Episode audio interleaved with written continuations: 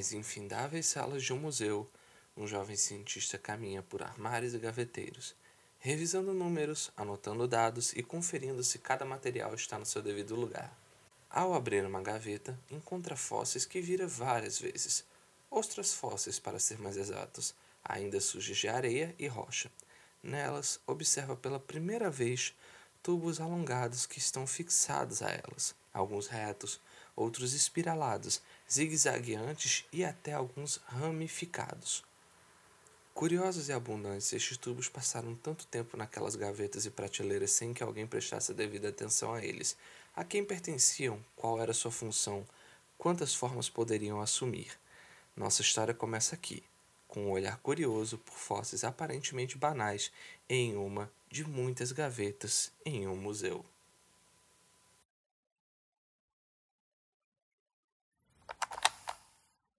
Olá, ouvintes, e sejam bem-vindos a mais um episódio do Philocast, o podcast que mapeia toda a vida na Terra, do ancestral comum até todos os seus descendentes.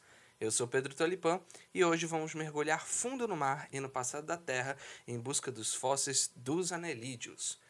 Mas antes de escavarmos essa história, fiquem atentos às imagens nas postagens do Instagram, elas serão úteis para ilustrar alguns dos conceitos e animais abordados no episódio. No mais, divirtam-se!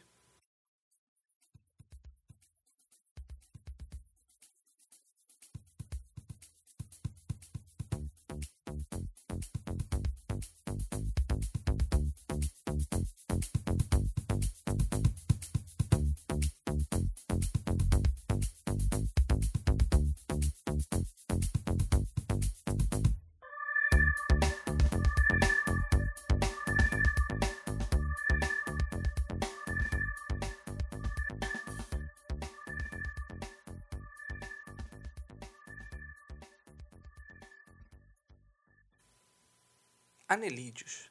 Este grupo de animais é o que engloba as minhocas e sanguessugas. Apesar destes serem seus principais representantes, a verdade é que esse grupo é muito mais diverso do que parece. Falamos de minhocas e sanguessugas como se fosse uma espécie cada um. Quando juntos, eles possuem cerca de 5.700 espécies e nem são o grupo mais diverso do filo. Mas vamos por partes. Um filo é um grupo bastante abrangente de organismos, seja planta, animal, fungo ou microorganismo, e que possuem uma origem comum próxima. Por exemplo, camarões e baratas e aranhas são parentes mais próximos entre si do que com a gente ou com o ouriço do mar. Daí, eles pertencem ao filo chamado artrópoda, o mesmo com a gente. Somos mais próximos do gato, crocodilo, tubarão do que uma água-viva. Logo, estamos no filo dos cordados. O mesmo vale para as minhocas, sanguessugas e poliquetas. Todos pertencem ao filo Anélida e por isso são chamados de anelídeos. Pera, poli o quê? Poliquetas são um grupo de anelídeos, principalmente marinhos, de diversos hábitos, tamanhos, formatos e ecologias e que compõem a maior parte do filo, com quase 12 mil espécies. O seu nome vem da junção poli e quetas, poli sendo muitas e queta sendo cerdas. Essas cerdas são estruturas semelhantes a pelos que estes animais usam para se agarrar na areia ou rocha, se locomoverem na água ou mesmo para defesa. As cerdas não são uma exclusividade das poliquetas, as minhocas também as possuem, ajudam elas a se fixarem e se moverem pelos tubos que cavam na terra, tanto que o nome dado ao grupo das minhocas é oligoqueta, sendo que oligo significa pouco, logo, poucas cerdas. Curiosamente, e bem recentemente, os pesquisadores têm entrado em consenso que as sanguessugas e minhocas são, na verdade, um grupo muito diferentão de poliquetas, que acabaram perdendo algumas cerdas, no caso da minhoca, ou todas, no caso das sanguessugas. Seja para defesa, mobilidade ou algum acaso evolutivo, ainda é algo não muito bem resolvido, porém, não seria equivocado afirmar que todos os anelídeos vivos são poliquetos, mais ou menos especializados. Apesar de muitos possuírem estruturas e hábitos de se moverem, se enterrarem, até mesmo nadarem na coluna d'água ou flutuarem no meio do plâncton, alguns grupos evoluíram para viver como formas fixas, enterradas ou coladas em rochas, conchas, madeiras. Você escolhe. Ou melhor, eles escolhem se alimentando, filtrando a água em busca de pequenas partículas de alimento e micro-organismos que vão flutuando com a corrente.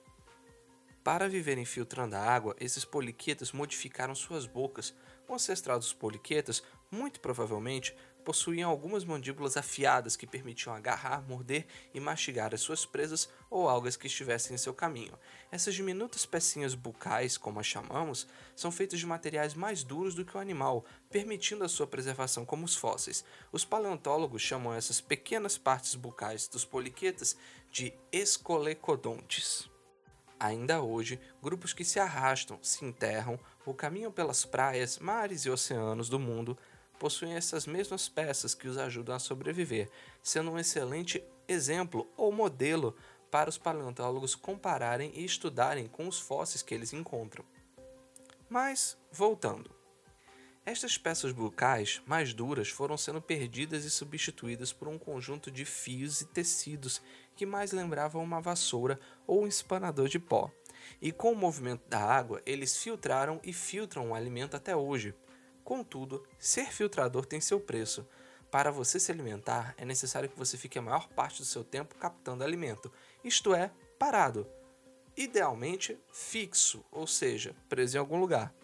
Entretanto, ao ficarem fixos, estas minhocas espanadoras, se assim podemos chamá-las, eram presas fáceis para qualquer caranguejo ou peixe ou qualquer outro animal que estivesse com fome. Como solução, algumas delas passaram a produzir tubos, os quais podem se esconder de predadores se avistassem algum. Mas estes tubos eram inicialmente feitos de muco e muito frágeis. Alguns grupos passaram a incrementá-los para defesa, colando pedaços de algas, conchas e até mesmo areia como forma de camuflagem e proteção.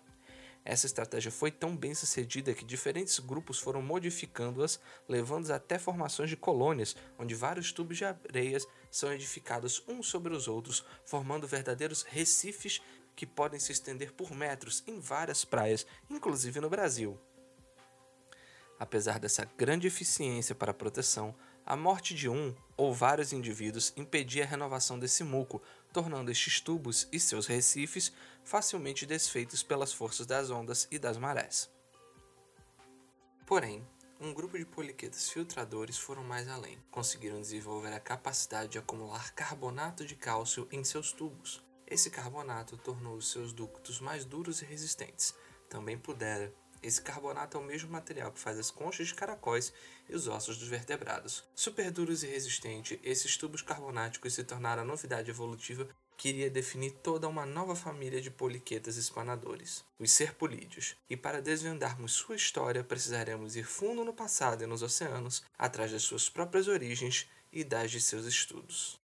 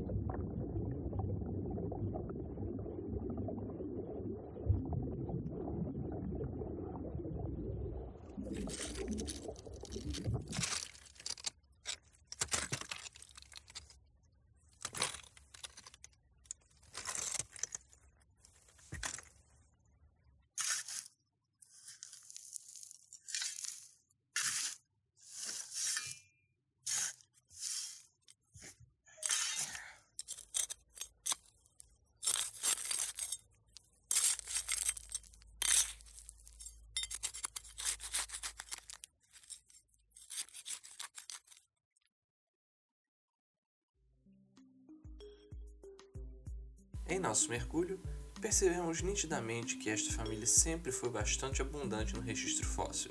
Seu tubo carbonático facilita na tarefa de se preservarem. Apesar disso, eles foram constantemente deixados de lado pelos paleontólogos. Se voltarmos algumas décadas, talvez séculos, a paleontologia surge com o objetivo de mapear rochas em busca de petróleo, carvão e gás mineral. Não que hoje não seja assim, mas antigamente era principalmente para isso. Para se entender a gênese ou origem desses recursos, era necessário que reconstruíssemos os ambientes e idades a fim de sabermos se estes foram propícios ou se tinha se passado tempo suficiente para que estes combustíveis se formassem. Para tal, o estudo dos fósseis de diversos animais e plantas eram essenciais para determinar tanto a idade quanto o tipo de ambiente por meio da sua paleoecologia. Entretanto, quando falamos de serpulídeos, pouco foi investido em entender sua paleoecologia, tanto pela ausência de paralelos ecológicos atuais, lembra, a gente está falando de final de 1700 e início de 1800, como pela presença de outros organismos cuja biologia era mais estudada e informativa sobre as idades às quais eles eram encontrados e a ecologia para delimitar os paleoambientes. Então, como consequência, os materiais encontrados eram somente citados em trabalhos ou parcamente descritos, ficando a esmo em expedições de campo ou em gavetas de inúmeros museus. Esse é o primeiro problema com a história desses bichos. O segundo é que a descrição das espécies atuais é feita quase que exclusivamente com as partes moles, justamente as que não se preservam no registro fossilífero. Isso gerou um problema que está sendo resolvido com alguma dificuldade agora no século XXI. Os paleontólogos só tinham e têm os tubos como material e descreveram gêneros e espécies baseados nisso. Os zoólogos, por sua vez, não aceitavam e ainda são relutantes em aceitar isso, pois não haviam levantado características usando-se os tubos, afirmando primariamente que eles eram parcos de informações que pudessem identificar novas espécies. Então, a taxonomia, isto é, a ciência de se reconhecer, propor, nomear grupos de organismos destes animais, tanto recentes quanto fósseis, caminharam separadamente. Que chato! E daí, isso muda alguma coisa? Claro que muda! Quando existe essa disparidade, estudos evolutivos mais completos e acurados são impossíveis. Como podemos ter certeza ou não que o bicho fóssil é estritamente fóssil ou pertence a um grupo ainda vivente? Como saber qual a importância ecológica e como essa ecologia mudou ao longo do tempo nesse grupo? Como saber se e como eles foram afetados pelas grandes extinções em massa? E o principal, como podemos saber quais comparativos possíveis teríamos para entender seu passado e ajudar na luta para preservá-los futuramente. Mas como eu comentei, os problemas estão sendo sanados recentemente. O primeiro ponto, melhorar a taxonomia dos organismos fósseis já descritos. Ainda que poucos, paleontólogos se empenharam e se empenham nas últimas décadas e atualidade para descrever os materiais o mais acuradamente possível e foi em um destes estudos que uma caixa de Pandora foi aberta.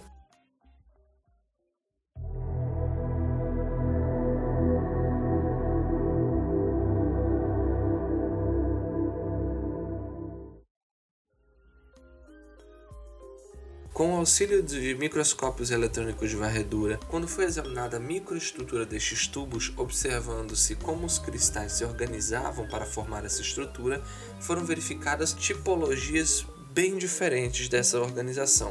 Acontece que não apenas os poliquetos possuem tubos carbonáticos e que podem se preservar no registro fossilífero. Aprofundando as investigações, descobriu-se dois grupos distintos dentro desse balaio de gato de tubos, os Cornulitidae e os Microconchida. Ambos são integrantes de um grupo já extinto e que, aparentemente, não possuem nenhum parente vivo, ou seja, todo um ramo da vida que passara desapercebido aos nossos olhos.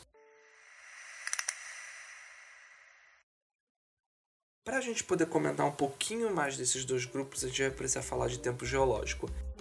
Os paleontólogos dividiram o passado em várias fatias de acordo com os fósseis e eventos de extinção ou biodiversificação que ocorreram neles.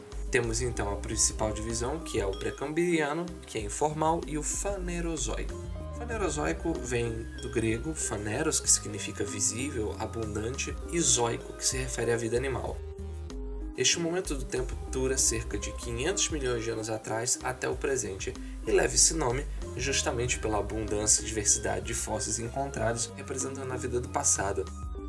Dinossauro, mamute, os primeiros peixes, anfíbios, insetos gigantes, pterossauros, primeiras baleias, os primeiros primatas, tudo nesse intervalo, ok? Ok. Então, o Fanerozoico, por sua vez, ele é dividido em três partes. A primeira, Paleozoico, que se refere à vida antiga, por isso Paleo, e como forma de marcar mais popularmente, é a vida antes dos dinossauros. A segunda, o Mesozoico, meso, meio, e como o Paleo é a vida antes dos dinossauros, então Meso é a famosa Era dos Dinossauros. E a era depois dos dinossauros, o Cenozoico, vem de recente, de atual. A divisão dessas três eras se dá por grandes extinções em massa. A transição mesocenozoica é a mais famosa, com a queda do meteoro no México, onde todos os dinossauros, exceto as aves, viraram histórias. Porém, a divisão entre o Paleozoico e o Mesozoico, apesar de menos famosa, foi a maior extinção que já conhecemos, sendo responsáveis pela morte de quase 99% de todas as formas marinhas existentes até o momento. E não se preocupem, vamos falar dela aqui futuramente. Tendo isso esclarecido, de volta aos tubos.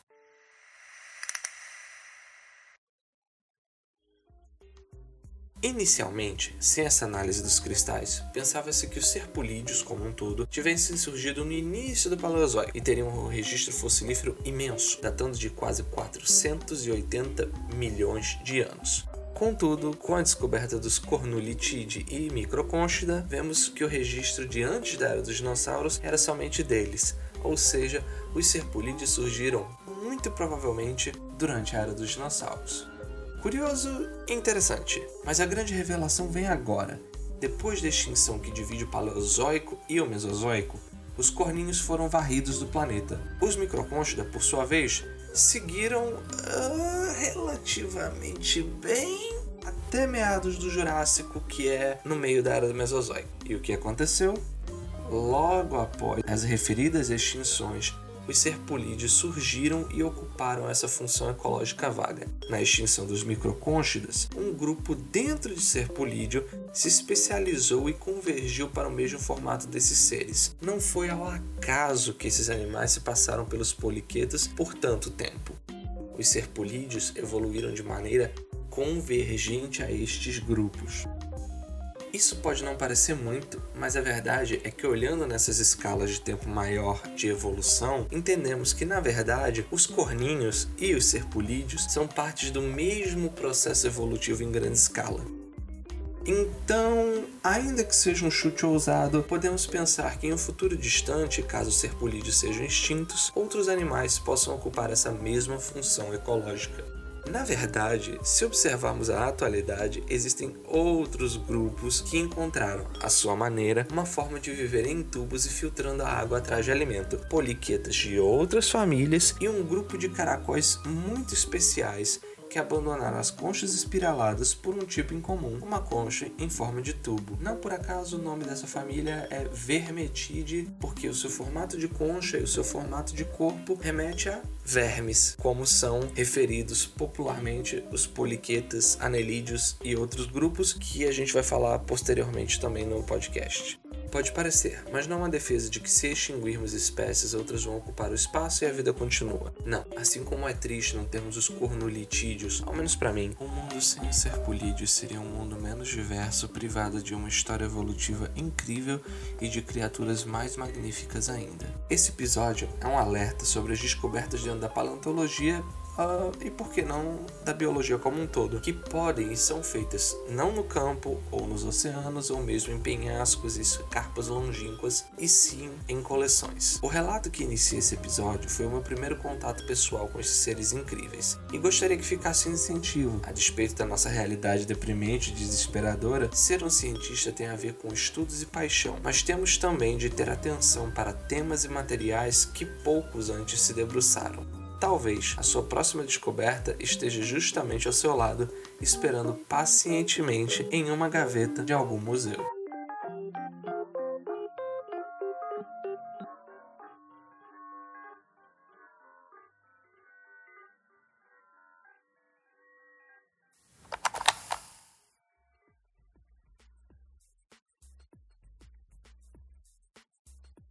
Aos ouvintes que chegaram até aqui, meu muito obrigado. Sei que o projeto tem sido bastante esporádico, para não dizer abandonado.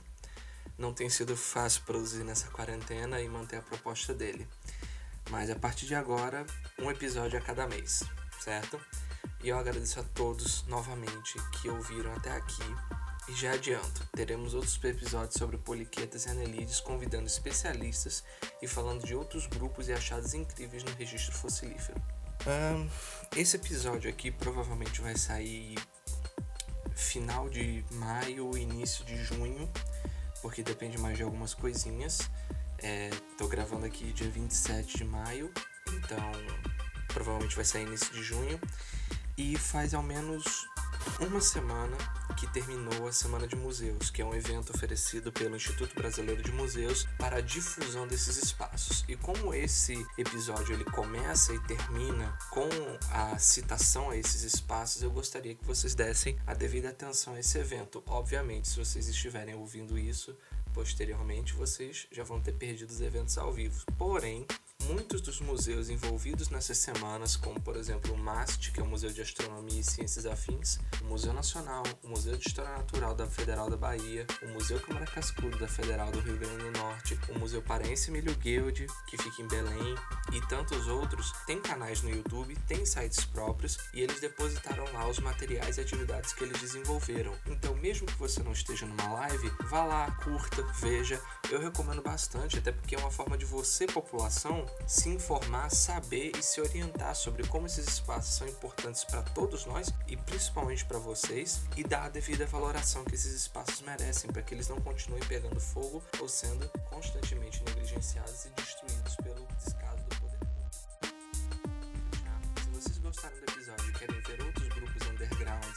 ou bem desconhecidos aqui no Filocast, vocês também podem nos mandar mensagens de elogios, xingamentos, sugestões e pergunta para os endereços a seguir pelo Instagram arroba filocast_oficial com PHY, pelo e-mail filocast@gmail.com também com PHY e pelo Twitter arroba castfilo. E antes de nos despedirmos, passo a palavra para o meu co-host, Miguel Dorcino, que tem algumas novidades interessantes para veganos e vegetarianos de Natal e Parnamirim. É com você, Miguel. Fala galera, aqui é o Miguel Dorcino, seu co-host do Filocast. Então eu sou formado em biologia lá na UFRN, bacharelado. Sempre gostei de pesquisar, sempre gostei de novidade e exercer minha criatividade, sabe, gente? Então, fungo é só o que tem, é novidade. A gente sabe muito pouco assim desses organismos que dominam o planeta Terra. E não podia ser diferente, foi minha área de pesquisa, sabe? Eu sempre gostei muito, quando eu entrei na graduação, do microcosmos, toda essa organização que tá lá escondida microscopicamente. Eu fico horas vendo vídeos de micro-organismos, acompanho uns canais assim que até minha namorada ela fica tirando onda. Tá vendo vídeo de ameba de novo? Eu fico lá vendo vídeo de ameba. então faz uns seis anos lá no laboratório de biologia de fungos. Trabalhei com cogumelo lamelado e é meu tema de pesquisa agora também no mestrado. Apesar aí da minha vida corrida ocupada, eu vou compartilhar essa cadeira com o Tolipan, falar sobre evolução, as interações entre esses grupos, né? Uh, pesquisei bastante também sobre besouros fungívoros. Falar sobre esses grupos, esses insetos que se alimentam de cogumelos e como eles exploram esse recurso também pelos seres humanos. Então eu também exploro isso aí no, no mercado, colocando cogumelo para o ser humano comer aí. Eu também cultivo shiitake, na, a, abri recentemente aí com meu pai, empreendimento aí, vendendo cogumelos comestíveis, shiitake.